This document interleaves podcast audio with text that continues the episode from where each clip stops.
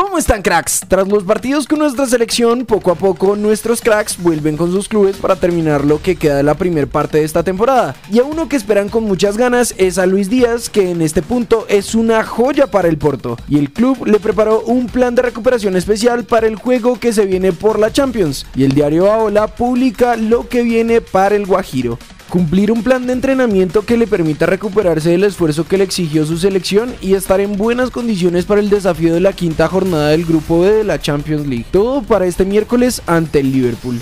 Y desde acá no tenemos duda de que llegará con toda con los dragones para seguir con esta gran temporada que está teniendo. A otro que esperan con los brazos abiertos es a David Ospina, pues el Napoli quiere asegurar su renovación y el periodista Nico Shira publicó en redes sociales que el club y Da Vinci buscan una renovación hasta 2024. Pero también aseguró que ya no solo la Lazio quiere nuestro portero, sino que también la Juve está monitoreando la situación y en dado caso de que no renueve poder llevárselo. Además, hace un par de días la Gaceta del Sport lo resaltó como uno de los tres porteros más deseados junto a Jano Black y Andreo Nana.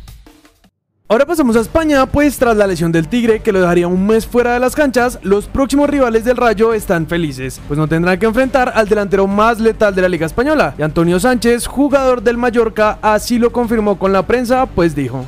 Sí que es verdad que es un jugador importante, que está haciendo muy buenos números. Está claro, todo lo que sea que a ellos les falten jugadores de ese nivel nos viene bien a nosotros.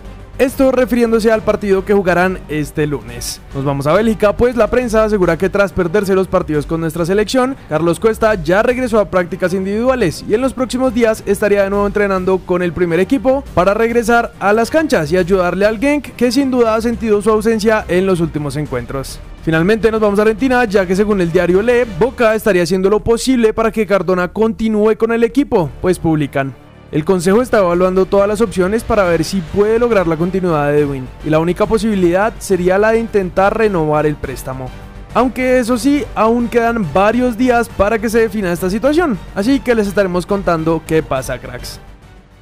Pasando al lado de nuestra liga, ayer les contamos que Junior le ganó Equidad y se clasificó a los cuadrangulares, por lo que terminando el juego, Arturo Reyes habló de esto en rueda de prensa y dijo, Hemos conseguido una clasificación difícil, dura y confiamos en encontrar mejoría en los cuadrangulares para buscar el título y sumar una nueva estrella a este club por lo que a una fecha de terminar la fase de grupos solo hay tres cupos para los cuadrangulares y los que tienen posibilidades de entrar son Alianza Petrolera, Cali, Envigado, Jaguares, Bucaramanga, América, Santa Fe y Medellín. Todo esto se definirá el domingo a las 3 y 30 de la tarde. Pero, ¿qué dicen ustedes cracks? ¿Qué equipos se llevarán estos tres cupos? Los leemos en los comentarios. Otra cosa que también se definirá son los equipos cabeza de serie, y aunque Nacional es uno, tres equipos podrán llegar a ser el otro, Millonarios, Tolima y Pereira. De hecho, el partido que podría definir si el Club Azul es cabeza de cuadrangular es justamente contra Nacional, y en la previa de este juego, Jonathan Alves, delantero de los verdes, calificó el partido como una final adelantada.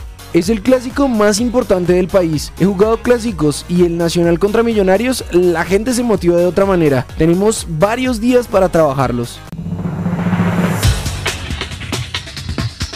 Un sueño hecho realidad que me motiva a seguir luchando y trabajando. Fue el emotivo mensaje del Chicho Arango después de debutar con nuestra selección. Así fue el golazo de Teo Gutiérrez en el entrenamiento del Cali y que se volvió viral en redes sociales.